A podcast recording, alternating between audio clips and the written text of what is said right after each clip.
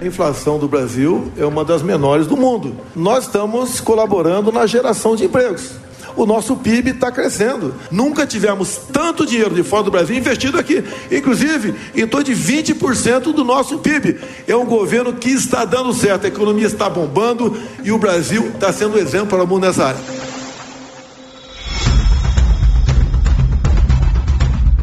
Diferentemente do que Jair Bolsonaro prega em seus discursos, a economia brasileira passou e ainda passa por momentos complicados. A inflação num patamar elevado afetou o preço de alimentos e serviços. A deflação, a queda dos preços, 0,68%. Mas a inflação permanece alta, nos últimos 12 meses acima de 10%. E os alimentos, eu falei, combustíveis fizeram o preço baixar um pouquinho, a inflação baixar um pouquinho no Brasil, mas os alimentos, olha, continuam pressionando 1,3% só no mês de julho, ou seja, botar a comida na mesa continua caro. E é a inflação da comida que mais pesa justamente para as famílias mais pobres. O aumento do custo de vida afeta principalmente aqueles que estão na base da pirâmide social e que ganham até um salário mínimo. O auxílio emergencial de 600 reais tem conseguido reduzir de forma eficaz as necessidades destas famílias. No entanto, a medida que aumentou o benefício custou aos cofres públicos 41 bilhões de reais em pleno ano eleitoral e comprometeu ainda mais o orçamento de 2023. A Câmara dos Deputados aprovou em dois turnos de votação a PEC dos benefícios, que instala o estado de emergência no país e permite ao governo criar e aumentar gastos com programas sociais a menos de três meses da eleição. Os benefícios vão até o fim do ano e começam a ser pagos após a promulgação da emenda constitucional pelo Congresso. E ela só foi possível porque o teto de gastos, mais uma vez, foi furado. O teto é uma espécie de trava para que o governo não gaste mais do que arrecada. Ao contrário do que dizem os especialistas, o ministro da Economia Paulo Guedes afirma aos quatro ventos que a transgressão do teto foi feita com responsabilidade fiscal. Sim, nós violamos o teto.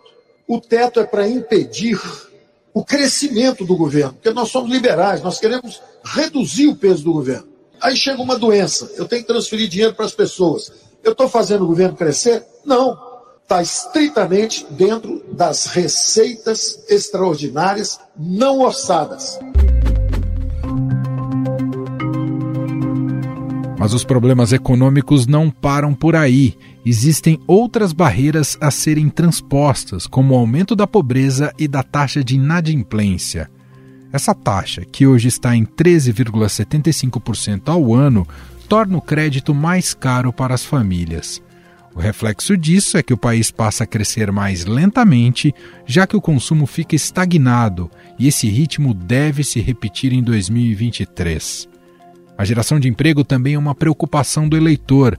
De acordo com pesquisa da Confederação Nacional da Indústria, 44% dos entrevistados dizem que a criação de postos de trabalho é fundamental para a recuperação do país são problemas que já vêm de algum tempo. Em outras pesquisas que a gente faz, normalmente, saúde, educação, emprego e segurança são as principais preocupações mesmo da população. É, e isso foi muito, foi muito atacado, esse, esse ânimo das pessoas foi muito prejudicado por conta da pandemia. Não à toa, continuam com principais problemas e aí, continuam sendo apontados aí como prioridade para o próximo governo. A queda da renda da população também deve ser alvo dos candidatos que prometem fortalecer o salário mínimo, mesmo com a taxa de desemprego tendo recuado nos últimos meses. O mercado financeiro se mostra cada vez mais cauteloso em relação ao futuro. Declarações do ex-presidente Lula sobre seu plano de governo colocaram os empresários em alerta para um eventual repeteco da gestão Dilma Rousseff na economia uma tentativa da campanha do PT, do grupo do PT, de aproximação com empresários, é, que é parte da estratégia de dirimir dúvidas em relação ao que o PT pretende fazer num eventual novo governo, em relação à economia, em relação ao setor produtivo, ao setor de serviços. Obviamente, há uma grande resistência ao PT nesse sentido, desde os escândalos de corrupção é, que ocorreram nos governos do PT, uma boa parte do empresariado, obviamente, ficou reticente é, com as políticas do PT e também por causa de erros cometidos, principalmente na gestão de Dilma Rousseff, que resultaram em uma grande crise. Mesmo a linha mais liberal da economia, promessa do ministro Paulo Guedes, não foi bem uma realidade. Esse governo se apresentou como um governo liberal que respeitaria princípios básicos do mercado. Esses princípios já foram para o espaço. O chamado posto Ipiranga de Bolsonaro implodiu e cedeu, em grande parte, à pressão do próprio presidente para abrir os cofres públicos. No início do ano, Guedes admitiu-se frustrado com o ritmo das reformas e a falta de apoio para implementar a sua agenda liberal. Eu estou bastante frustrado com o fato da gente estar tá aqui há dois anos e não ter conseguido vender uma estatal. É, um, é, é bastante frustrante. É, até por isso, um secretário nosso foi embora, decidiu ir embora. Entrou um outro com muita determinação e mais juventude. Quem sabe ele aguenta o tranco e vai conseguir entregar mais. Mas não parou por aí. A tão prometida reforma tributária e administrativa também não saíram do papel. Parada há mais de dois meses na Comissão de Constituição e Justiça, a reforma tributária voltou à pauta nesta terça-feira. A reunião estava marcada para as nove e meia da manhã, mas acabou cancelada. A sessão foi é, marcada para 9h30. Nós temos 14 senadores presentes. Com a retirada do senador Cajuru, 13, não temos coro. Está cancelada a reunião. Existe uma outra questão que se avizinha e que pode pegar o Brasil desprevenido: a recessão europeia e americana. Os bancos centrais dessas regiões tentam conter a inflação e o aumento dos preços, aumentando os juros. O Banco Central Europeu aumentou os juros. É a primeira vez em 11 anos. É uma tentativa de segurar a inflação, um problema mundial.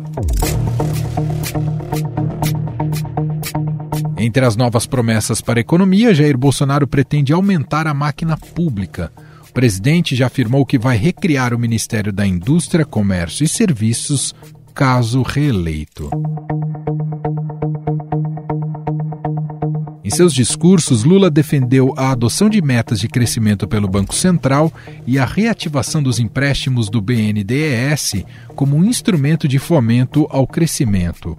Essa manobra, que tinha como objetivo elevar o superávit primário, ocasionou a desestabilização fiscal no governo de sua antecessora. E dentre outros pontos, a chapa petista promete acabar com o teto de gastos, revogar a reforma trabalhista aprovada em 2017 e proteger o patrimônio do país, um sinal contrário às privatizações de Eletrobras e Petrobras. Em seu plano econômico de governo, Lula promete retomar a política de valorização do salário mínimo e aumentar os investimentos públicos. Nós precisamos ter consciência que o salário mínimo de R$ 1.200 é muito pouco, gente, é muito pouco. É importante que você que está me ouvindo saiba o seguinte: nós vamos continuar aumentando o salário mínimo. E nós vamos provar que isso não quebra a economia, que isso não traz a inflação de volta. Nós vamos provar que melhora a vida do povo. Os outros dois candidatos mais bem colocados nas pesquisas também falam de transferência de renda para as populações mais pobres, reforma tributária e medidas para fortalecer a criação de empregos no país. Ciro Gomes, do PDT, propõe uma reforma fiscal, tributária e previdenciária. Seu plano é baseado no Projeto Nacional de Desenvolvimento eu quero implantar, junto com vocês, um novo e moderno projeto nacional de desenvolvimento. Ele define metas, métodos, prazos e as fontes de recursos para colocar tudo em prática. Gerar 5 milhões de empregos nos dois primeiros anos de governo.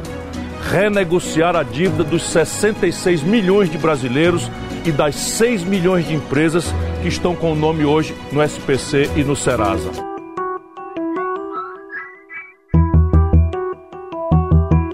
A candidata Simone Tebet do MDB, em seu programa, divide a economia em quatro eixos de ação. Prioriza a retomada do crescimento econômico, o fim da fome no país, estreitando laços entre o governo e a iniciativa privada, economia verde e o desenvolvimento sustentável. Cebola, leite, óleo de soja, feijão, tá tudo muito caro. E quem vai ao supermercado sabe do que eu estou falando.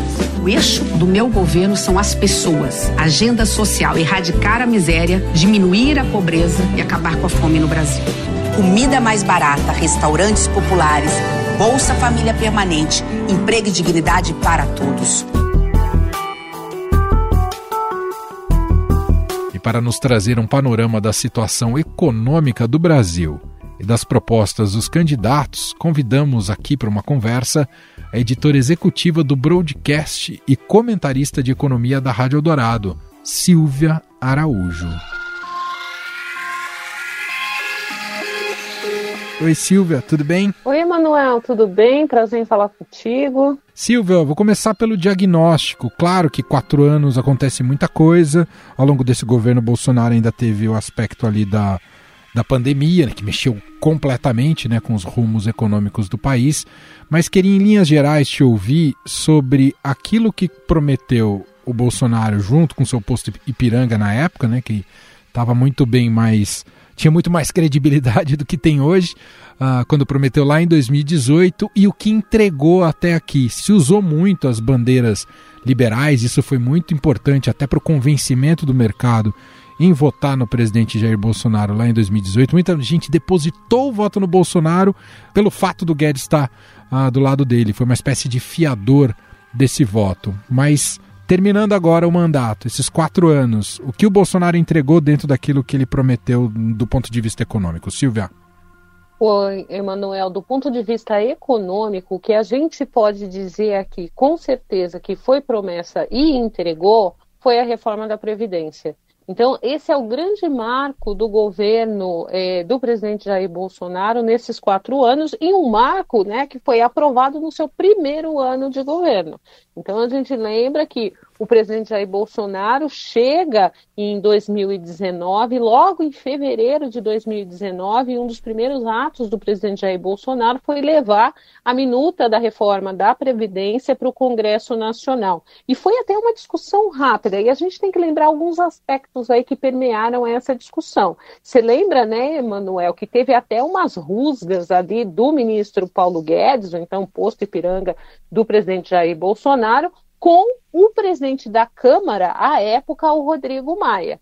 Então, em um determinado momento, como a, a, quando a reforma não sairia exatamente como o ministro ah, da Economia gostaria que fosse, né, porque o ministro Paulo Guedes sempre pensou numa reforma que teria uma economia de um trilhão para a partir daí eles poderem introduzir aquele processo de capitalização da Previdência aqui no Brasil. Seria o segundo passo da reforma da Previdência. E isso não aconteceu.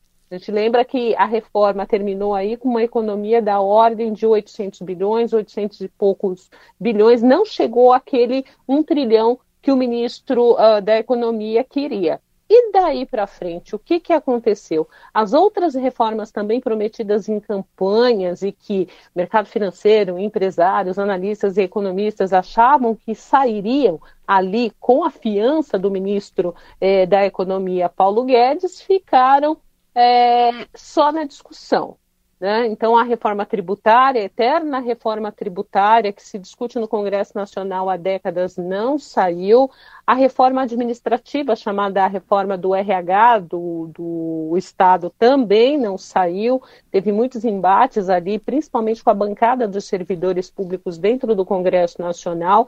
E aí o governo não foi em frente com essa briga, foi outra reforma que ficou para trás. Algumas privatizações até saíram, né? A gente teve aí culminando com a capitalização da Eletrobras, que fez com que a Eletrobras passasse a ter um capital mais privado do que do governo, mas o governo ainda tem uma participação muito grande é, na Eletrobras e algumas outras privatizações, as grandes privatizações, elas não saíram, né? Termina esses, esses quatro anos aí com a grande privatização do governo, de fato, foi essa capitalização é, da, da Eletrobras. E aí, Emanuel, só para a gente lembrar, porque você perguntou aí que estava todo mundo confiando no Paulo Guedes, a gente tem que lembrar que logo no começo, nesse primeiro ano mesmo, em 2019, quando já estava ali um, uma sensação meio estranha no entorno do ministro Paulo Guedes, até por conta das discussões da reforma da Previdência. Em 2020, o que, que a gente teve? A gente começou a assistir o desmonte do time do Paulo Guedes. Então a gente Verdade. teve aquele entorno, né, aqueles secretários ali mais mais próximos de Paulo Guedes que acabaram pedindo as contas, né? Chegaram no ministro, pediram as contas. Entre esses secretários, olha que interessante, desburocratização, né? O Paulo Ebel e a gente teve o Salim Matar, que estava ali à frente do quê? Das privatizações. E uma das reclamações de Salim Matar à época era que o processo era muito moroso que ele é, aceitou o convite para entrar no time porque achavam que seria fácil de tocar essas privatizações. Mas uma coisa é você trabalhar na iniciativa privada, né, Emanuel? Quando você chega numa estrutura de governo, aí você vê que a, a burocracia acaba é, emperrando vários processos, e um dos processos aí que foi emperrado foi todo o programa de privatização prometido na campanha do então candidato lá em 18, é, Jair Bolsonaro. É claro que a gente ouve, ainda nesse campo do diagnóstico, Silvia, a gente ouve muito da boca do próprio presidente e também do ministro da Economia, Paulo Guedes, de que o Brasil não teve um desempenho melhor na economia uh, devido à pandemia, tudo que ela colocou como consequências, e isso não está só restrito ao Brasil, né, em todos os países do planeta, e fala-se também mais recentemente em relação à guerra uh, na Ucrânia. Ainda assim, Silvia, se a gente olhar para a média de desempenho de PIB nos últimos três anos no mundo e o do Brasil, o Brasil ficou só na posição de número 32 em ranking de crescimento econômico junto aos demais 50 países que foram medidos. Foi até um estudo feito por, ah, aqui para o Estadão com base nos dados do FMI. Isso mostra que a gente continua emperrado. Eu sei que isso não é uma situação só desse governo, mas a gente continua na última década emperrado na questão do crescimento e o Paulo Guedes não soube resolver isso, Silvia? É, o Paulo Guedes não soube resolver isso, mas aí você, você colocou muito bem a questão da pandemia, né, Emanuel, que acabou é, mexendo com todas as economias, com as economias do mundo inteiro.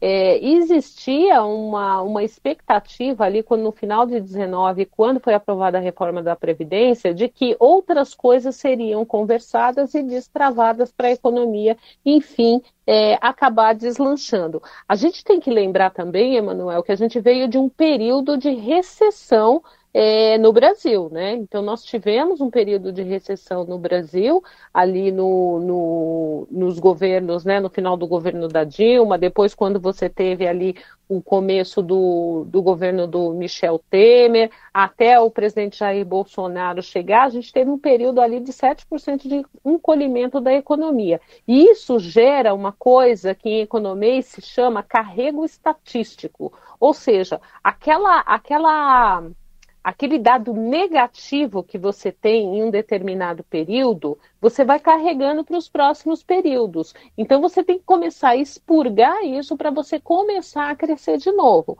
O problema é que na hora que se cresceria novamente, veio uma pandemia no meio do caminho. E aí o crescimento da economia foi muito, muito comprometido e não foi só aqui, né, Emanuel? Esse desconto a gente tem que dar é, para o governo brasileiro.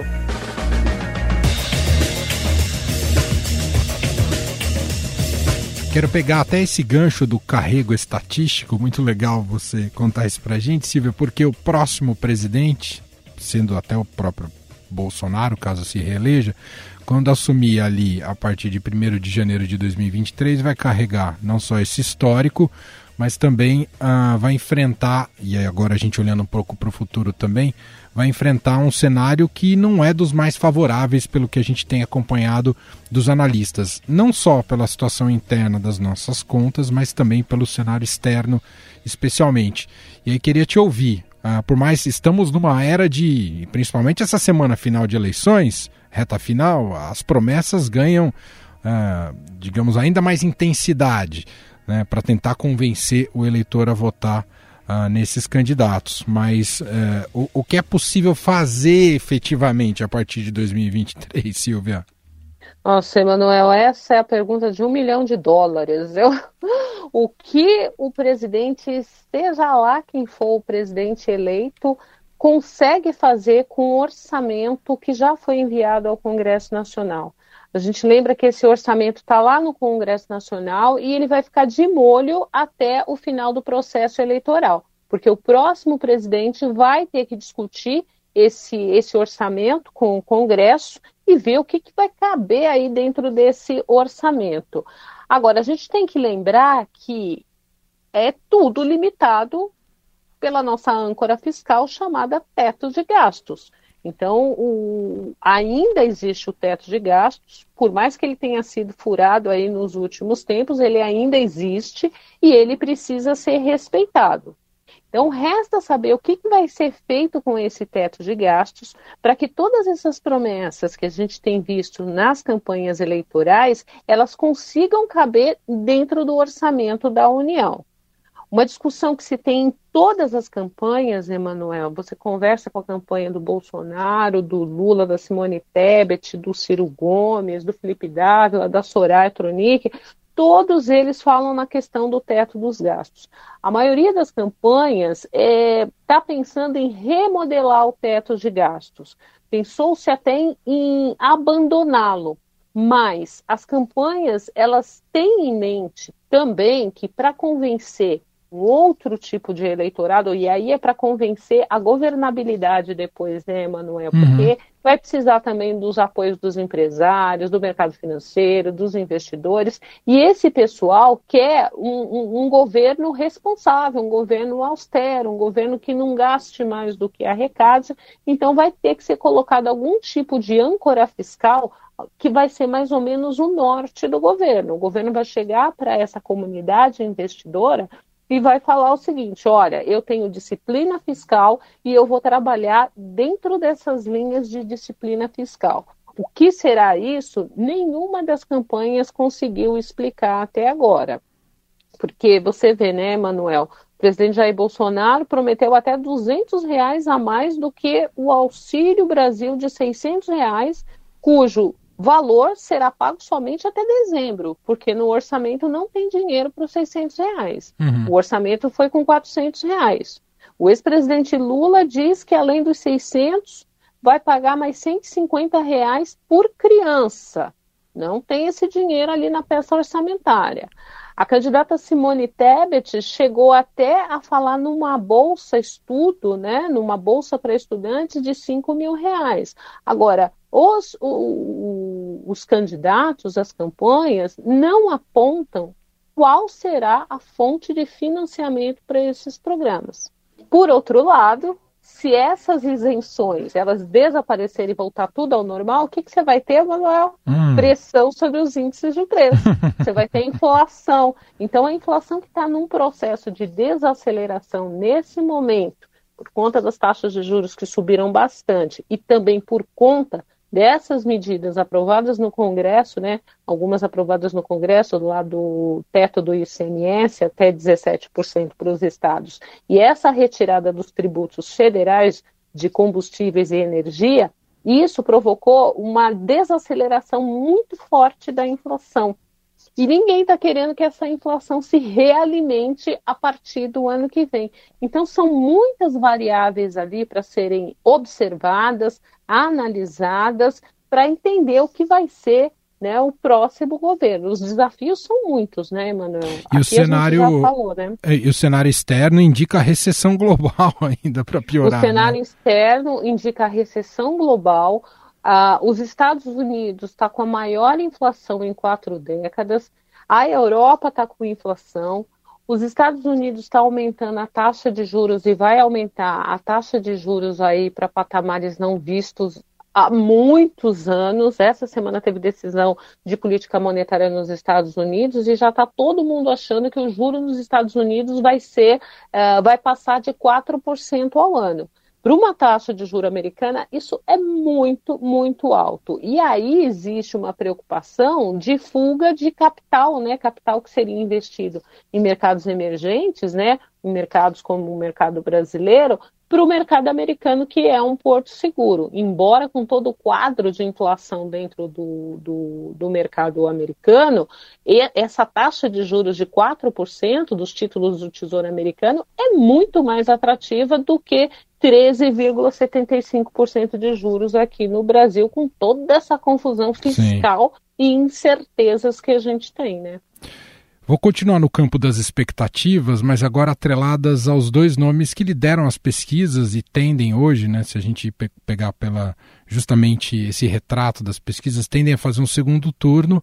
Uh, e provavelmente a disputa deve, né, o, o, presidente deve sair dessa disputa. Me refiro ao presidente Jair Bolsonaro, que busca a reeleição, e o ex-presidente Lula, que lidera as pesquisas neste momento. Vamos começar pelo Lula, Silvia, porque imagino que há um, grau, um certo grau de tensão de mercado, economistas, empresários em relação à volta do Lula, muito mais pela herança Dilma do que propriamente do que foi o Lula nos seus governos a partir ali de 2003. Mas queria te ouvir, até porque o PT não é que detalhou especificamente como atuará no campo econômico. Tem colhido apoios, inclusive do Henrique Meirelles, mas ainda não disse qual será efetivamente a linha econômica. Por isso, tudo isso alimenta uh, suspeitas, mistérios. Mas queria te ouvir, a volta do Lula, o que pode significar para a economia? Olha, Emanuel, nessa altura da, da, da, campanha, eu vejo, conversando com algumas pessoas ali de mercado financeiro, que esse pessoal já está um pouco mais pragmático, né? E, e, esse pragmatismo, ele acabou sendo coroado com o, essa fotografia que a gente teve essa semana do ex-presidente Lula com os outros ex-presidentes, né, com os candidatos que disputaram a presidência da República em 2018. E aí a gente teve é, o Meirelles, né? O Meirelles também, a gente lembra que ele, que ele também disputou a presidência da República em 2018, ali é, junto a, todos aqueles candidatos. Mas o fato do Henrique Meirelles estar naquela mesa e depois sair dando declarações, meio que se chamar o Meirelles, né? Se lembra do jingle dele? Era chama o Meirelles. Que se chamar o Meirelles, eu vou, eu converso, eu dou os meus pitacos, eu falo, enfim. Isso foi visto como um aceno muito importante para o mercado financeiro, tanto que foi que repercutiu, ficou dois dias repercutindo sobre os ativos negociados no mercado financeiro brasileiro, tanto na bolsa quanto no dólar, quanto nas taxas de juros. Então, o, o mercado financeiro, quando a gente fala dessa pessoa, o mercado financeiro, esse mercado financeiro ganhou muito dinheiro nos governos petistas, em especial no governo Lula. Né? Então, a gente tinha uma situação ali de, de, de abundância de recursos é, pelo mundo, tinha liquidez no mundo e o governo do Lula acabou surfando muito nessa onda de, de um mundo mais enriquecido de dinheiro. Então, foi um governo que vendeu um pouco, sim, de prosperidade. É por isso que muitas pessoas, por exemplo, com essas trocas de programas de, de transferência de renda, muitas pessoas ainda têm aquela visão do Bolsa Família. O presidente Jair Bolsonaro apostou todas as fichas ali no Auxílio Brasil, mas mesmo assim tem muitas pessoas que ainda chamam o programa de Bolsa Família. E vamos lembrar que o Bolsa Família não foi criado pelo Lula, né? É verdade. O Bolsa Família foi lá do, do, do governo do Fernando Henrique, mas o Lula abraçou, ampliou o programa, enfim. E aí, para a gente fechar, preciso te ouvir também se o presidente Jair Bolsonaro se reeleger. Paulo Guedes continuaria à frente do, do Ministério da Economia, porque está muito embaixo nesse momento, e se a linha econômica deve permanecer igual ou se tem alguma algum coelho na cartola, Silvia? Eu acredito que a linha econômica né, do liberalismo, talvez ela continue sim, porque foi essa bandeira que o Bolsonaro vendeu, foi isso que eles tentaram fazer no governo. A gente lembra mais uma vez que nós tivemos praticamente dois anos perdidos por conta da pandemia, que teve que se reorganizar todo o país, né? Então, eu acho que essa linha do liberalismo, ela tende a continuar. Mas pode ser um liberalismo mais soft, não esse liberalismo que o, que o Paulo Guedes vendeu ali em 18 junto com o Bolsonaro. Mas eu acredito que a linha seja, seja essa mesmo. Agora, resta saber é, quem será o comandante da economia do presidente Jair Bolsonaro, porque para que todo mundo tenha uma ideia, em todas as campanhas, quando a gente vai conversar com alguém da economia da campanha, ah, o, o, principal ali articulador da campanha indica quem é a pessoa de economia com a qual eh, a gente vai conversar. O que, que acontece com a campanha do presidente Jair Bolsonaro? Até agora, ninguém indicou ninguém da área econômica para falar. E eles dizem que o Paulo Guedes fala como ministro, ele não fala como o integrante é, da parte do capítulo econômico dessa campanha de reeleição do presidente Jair Bolsonaro. E aí a gente já viu muitos bastidores, Estadão trouxe muitos bastidores sobre isso, o broadcast também trouxe muitos bastidores, mostrando como o Paulo Guedes está queimado ali dentro da própria campanha de, né, da coordenação da campanha de reeleição do presidente Jair Bolsonaro. Muito bem, Silvia Araújo, editora do Broadcast, gentilmente aqui participando do nosso podcast, traçando um pouco de um panorama econômico em relação aos desafios para o próximo presidente, especialmente ah, nos programas de governo e a situação que pega de orçamento e cenário externo. Silvia, muito obrigado aqui pela nossa conversa. Vamos acompanhar para ver o que vem pela frente. Obrigado, viu? Até a próxima, Emanuel. Obrigada a você. Estadão Notícias. E este foi o Estadão Notícias de hoje, segunda-feira, 26 de setembro de 2022. A apresentação foi minha, Emanuel Bonfim. Na produção, edição e roteiro, Gustavo Lopes, Jefferson Perleberg, Gabriela Forte e Ana Luísa Antunes. A montagem é de Moacir Biasi. Escreva para gente no e-mail podcast@estadão.com. Um abraço para você e até mais.